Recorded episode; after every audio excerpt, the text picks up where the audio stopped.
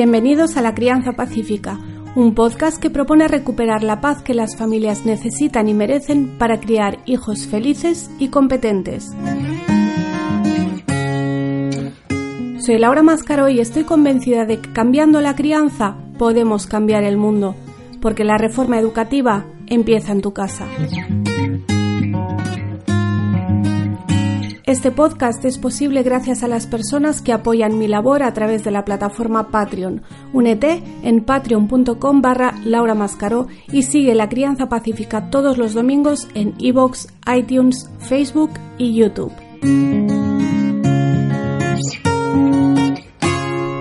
Bienvenidos al episodio número 37 de La Crianza Pacífica. Yo no lo sabía, pero resulta que hay muchas madres por ahí que consideran que sus hijos tienen demasiados juguetes. Y claro, me preguntan, ¿qué hago? ¿Cómo lo gestiono? ¿Qué haces tú? Y yo al principio no sabía ni qué decir, porque no concibo la idea de tener demasiados juguetes. Ah, pero después de hablar con muchísimas familias, creo que tengo algo que decir.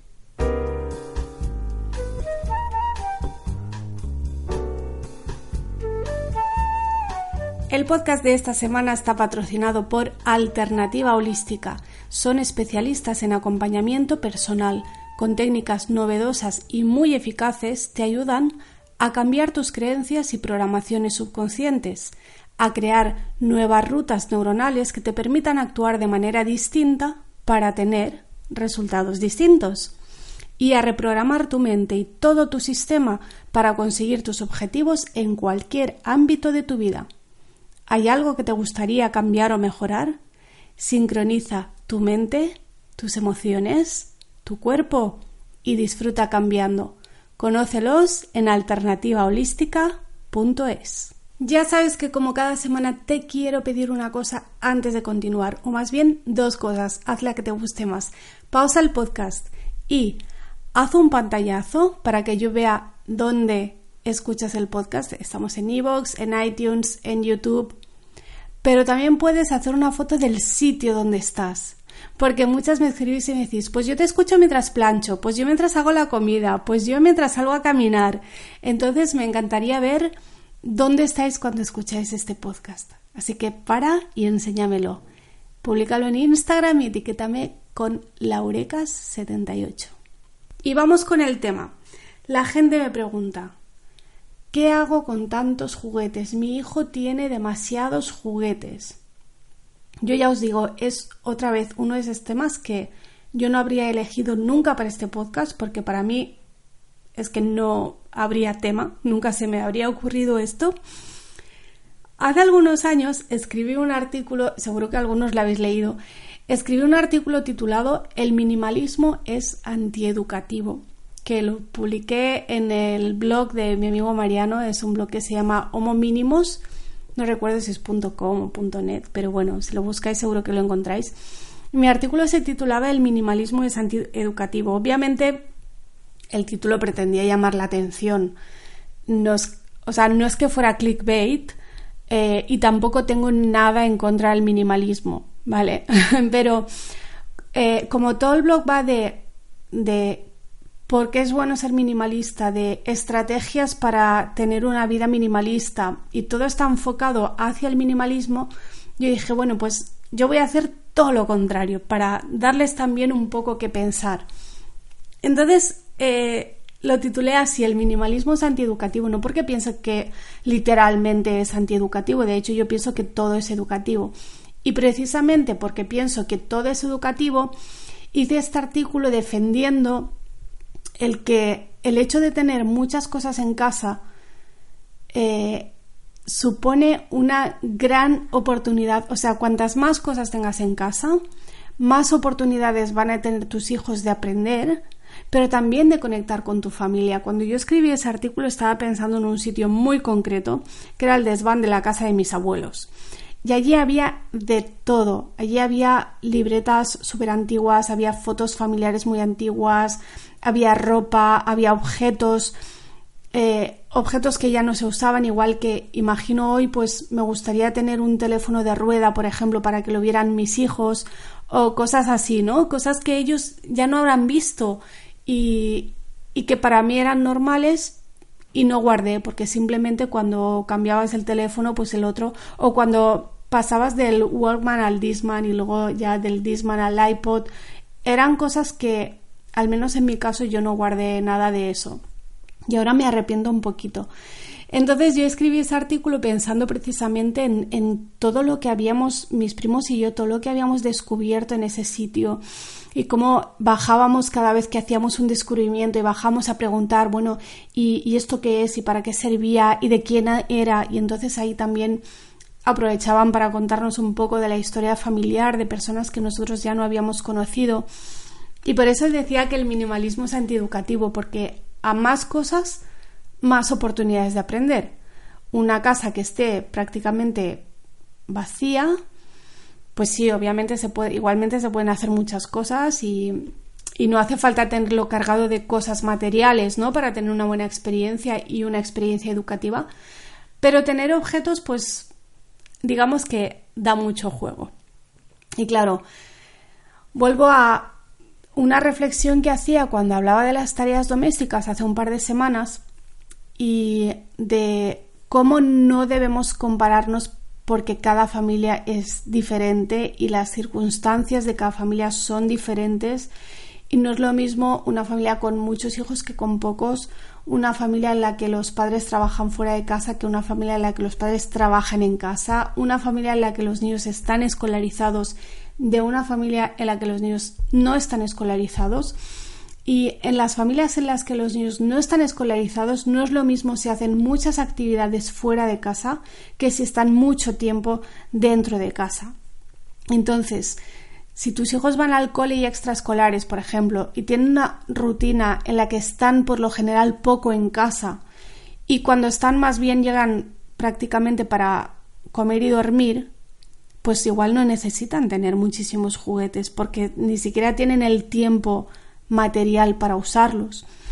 Pero si, como los míos, por ejemplo, se educan en casa, hacen pocas actividades fuera de casa y les gusta que vengan sus amigos a jugar, y además vivimos en un sitio donde en invierno hace bastante frío y llueve, entonces quizá aunque tengan muchos juguetes, no son demasiados juguetes, porque esa es la expresión que, las madres usan más cuando me escriben a mí. Me dicen, tiene demasiados juguetes. Y claro, yo me pregunto, ¿demasiados por comparación con qué? ¿Según qué criterio? O sea, ¿quién decide cuántos son demasiados? Nadie me dice, mi hijo tiene demasiados libros, por ejemplo, y podrían decirlo. Entonces, ¿qué es tener demasiados juguetes. ¿Quién decide eso? Seguramente si le preguntas al niño te va a decir que no tiene demasiados.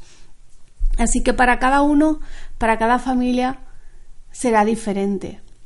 Yo diría, primero revisa los juguetes y fíjate si juega con ellos o no.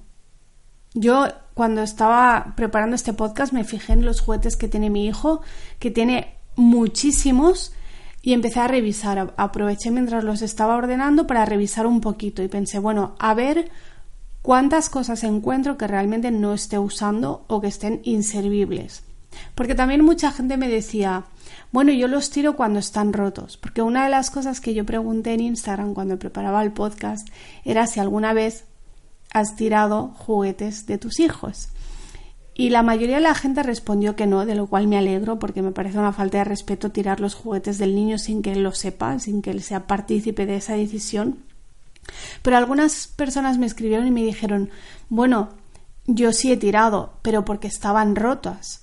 Y yo pienso, bueno, pero es que que un juguete esté roto no significa necesariamente que sea inservible. Entonces yo me puse a revisar los juguetes de Víctor y pensé, va, tiene tantos que seguro que hay un montón de cosas que no usa. Y no, realmente lo usa todo, pero claro, es un niño que pasa muchas horas en casa al cabo del año. Entonces, sí, tiene muchos, pero ¿tiene demasiados? Yo diría que no. Entonces, revisa los juguetes, fíjate en si los usa o no los usa. Si realmente encuentras que tiene juguetes que no los utiliza, yo creo que lo que hay que hacer es entre todos, y sobre todo la decisión tiene que ser del niño, decidir qué se tira, se dona o se vende. Pero ojito que no se vale manipular, ¿vale? Que eso es muy fácil. A veces yo también caigo en eso, ¿eh? A veces cuando yo tengo muy claro que hay que hacer una cosa, digo, no, bueno, pero la decisión tiene que ser suya. Entonces intento eh, un poco dirigirles para que lleguen a la conclusión que yo quiero. Y eso mi hijo mayor muchas veces me lo dice, me dice, mamá, estás haciendo eso, otra vez. O me dice, ¿para qué preguntas si tú ya tienes la respuesta? Y tiene toda la razón y hace muy bien en decírmelo. Tampoco vale tirar cuando los niños no están. Y como decía, no importa si los juguetes están rotos, es, es, que ese no es el criterio. Hay niños que juegan con juguetes rotos y hay niños que simplemente quieren conservarlos porque les traen buenos recuerdos o porque les gustan o, algo así, entonces ¿por qué no habrían de poder conservarlos? A mí no me gusta que venga nadie a decirme qué tengo que hacer con mis cosas y no me gustaría que viniera nadie a decirme pues tienes demasiados libros y quiero que tires este, este, este y este. O tienes demasiada ropa y quiero que tires todo esto. Pues no, no quiero que nadie venga a decirme qué hacer con mis cosas. Si resulta que revisas los juguetes y tiene muchos pero si los utiliza, entonces quizá lo que hay que hacer es buscar la manera de organizarlos de otra forma. Es decir, piensa, cuando tú te estás quejando de que el niño tiene demasiados juguetes, ¿qué es lo que te molesta en realidad? A ti, porque es a ti a quien le está molestando, no al niño. El niño no se ha quejado de tener demasiados juguetes, es a ti a quien le molesta. Entonces, ¿por qué? ¿Qué es lo que te molesta? ¿Te molestarían si no estuvieran esparcidos en medio del salón? Si estuvieran todos recogidos en cajas iguales, por ejemplo, es una cuestión visual, es una cuestión de espacio. Quizá lo que te molesta es que te tropiezas con ellos o que te toca a ti recogerlos y entonces ahí el problema no es que tenga demasiados, sino que no lo recoge o que no recoge como a ti te gustaría y hay que ver cómo reorganizar esa cuestión, pero no necesariamente tirando o donando juguetes. Yo una cosa que sí eh, suelo hacer, lo hacía ya con el mayor, es tener un par de cajas guardadas y cada dos, tres meses, a veces más, a veces menos, saco esas cajas, saco esos juguetes y vuelvo a llenar las cajas y guardo otros juguetes. Entonces, claro, el niño normalmente se había olvidado de que existían y cuando los volvemos a sacar, pues es una alegría porque es como si tuviera juguetes nuevos. Sé que algunos también hacéis esto porque me lo escribisteis el otro día en Instagram cuando, cuando pregunté por este tema. Eso sí es una cosa que, que a mí me funciona muy bien y me gusta también por eso, porque a veces sí es verdad que, que mi hijo en general juega con todo lo que tiene, pero también es verdad que a veces de tanto tenerlo a la vista, casi ni lo ve. Entonces, si lo guardas y luego, hombre, si lo guardas y se da cuenta y lo, echan falta y te lo pide, obviamente se lo sacas. Pero normalmente, al menos mis hijos no se suelen dar cuenta de que he quitado algo y simplemente luego lo vuelvo a sacar y, y se llevan una gran alegría. Yo es que al final soy muy de dejar a los niños gestionar sus cosas, aunque realmente le quito un par de cajas, pero para luego darle la alegría de volvérsela a dar. Pero en general soy muy de dejar que sean ellos los que gestionen sus cosas. Em, primero porque me, parece lo correcto. Y, y segundo porque también es una parte, ¿sabéis que siempre hablo? A ver, en Instagram los sábados, y si eres nuevo aquí no lo sabes, pues ya si te interesa me puedes seguir en Instagram, laureca78 todos los sábados durante todo el día respondo a, todas o a casi todas las preguntas que me hacéis de cualquier tema. Y llegan, es verdad que llegan preguntas de todo tipo, pero hay un par de temas que siempre se repiten. Y un tema muy demandado, uno es la tecnología, que pronto haremos el, el taller online, y otro es la educación financiera. Pero mucha gente lo que me pregunta es la cuestión de la paga, de cuándo darla, de cuánto dar, de cómo gestionarla, de si vincularla a la realización de tareas en casa o no. Las preguntas siempre se enfocan mucho a la paga, al dinero. Y yo siempre digo que la educación financiera tiene muy poco que ver con el dinero. Entonces, lo más importante es tener los fundamentos de qué es y cómo funciona el dinero, que no es lo que la mayoría de la gente piensa, y que el niño haga el preaprendizaje que le va a permitir gestionar el dinero cuando lo tenga. Pero todo eso es un preaprendizaje que mi hijo lo hizo durante cuatro años y que tiene que ver con cosas como esta. Por ejemplo, el que empiece a gestionar sus propias cosas desde bien pequeño, no importa si solo tiene dos años, ya puede tener cosas que sean solo suyos. Eso de en casa todo es de todos, yo no estoy de acuerdo, hay cosas que sí son de todos, pero hay cosas que son de cada uno. Entonces, si tu juguete es tuyo, tú decides qué haces con ese juguete. Pero tienes que tener en cuenta que en la casa convivimos todos. Entonces, aunque a mí me encanta entrar en una casa y que haya juguetes en el salón, por ejemplo, o en la entrada o en la cocina, porque me parece que eso le da vida, también entiendo que a otras personas eso les resulte molesto. Y como en la casa convivimos varias personas, pues entre todos debemos buscar la solución a eso que a alguien le molesta o le incomoda. Entonces, a veces no se puede tener una habitación específica para juguetes. O se puede pero no se quiere. O se tiene pero el niño prefiere jugar donde estén los padres. Eso es muy común también. El niño tiene una habitación de juguetes, pero mientras yo estoy cocinando resulta que viene y se pone a jugar en la cocina. Bueno, está bien, quiere estar a tu lado. Agradece eso y disfruta ese momento.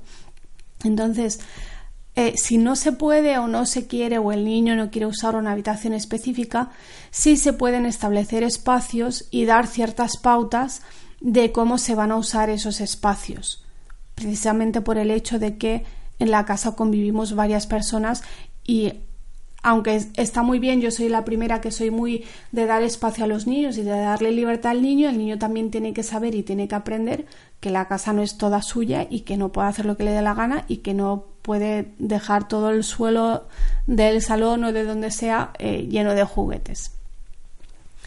Entonces, a veces la cuestión no es que tenga menos, sino dónde los tiene, cómo se guardan, quién los guarda y qué pautas establecemos sobre los juguetes. Y no hace falta tirar ninguno ni regalar ninguno. También es cierto que en vez de enfocarnos en Mm, quitar de los que ya tiene, nos podemos enfocar en que no acumule más. Entonces, por ejemplo, en los cumpleaños, Navidad o las celebraciones que tengáis que normalmente implican recibir regalos, pedir que se regalen o bien experiencias o bien consumibles. De esto hablé también en el podcast, creo que fue la semana pasada, sobre los cumpleaños. Sí, eso fue, la semana pasada sobre los cumpleaños. Regalar experiencias o regalar consumibles. Es algo que yo hago mucho. Es verdad que lo hago más con los adultos que con los niños, pero con los niños también se puede hacer. O sea, si le puedes regalar unas pegatinas o, una caja de témperas, no le regales un juguete, que, va a ser más acumulación. O acordar con el niño que por cada juguete nuevo que entre, tiene que salir uno de los viejos, pero tiene que ser un acuerdo con él. O que, por ejemplo, una vez al año hay que llenar una caja para llevarla a donar. Puede ser por su cumpleaños o en Navidad o en primavera o cuando queráis, pero establecerlo ya incluso como una tradición familiar.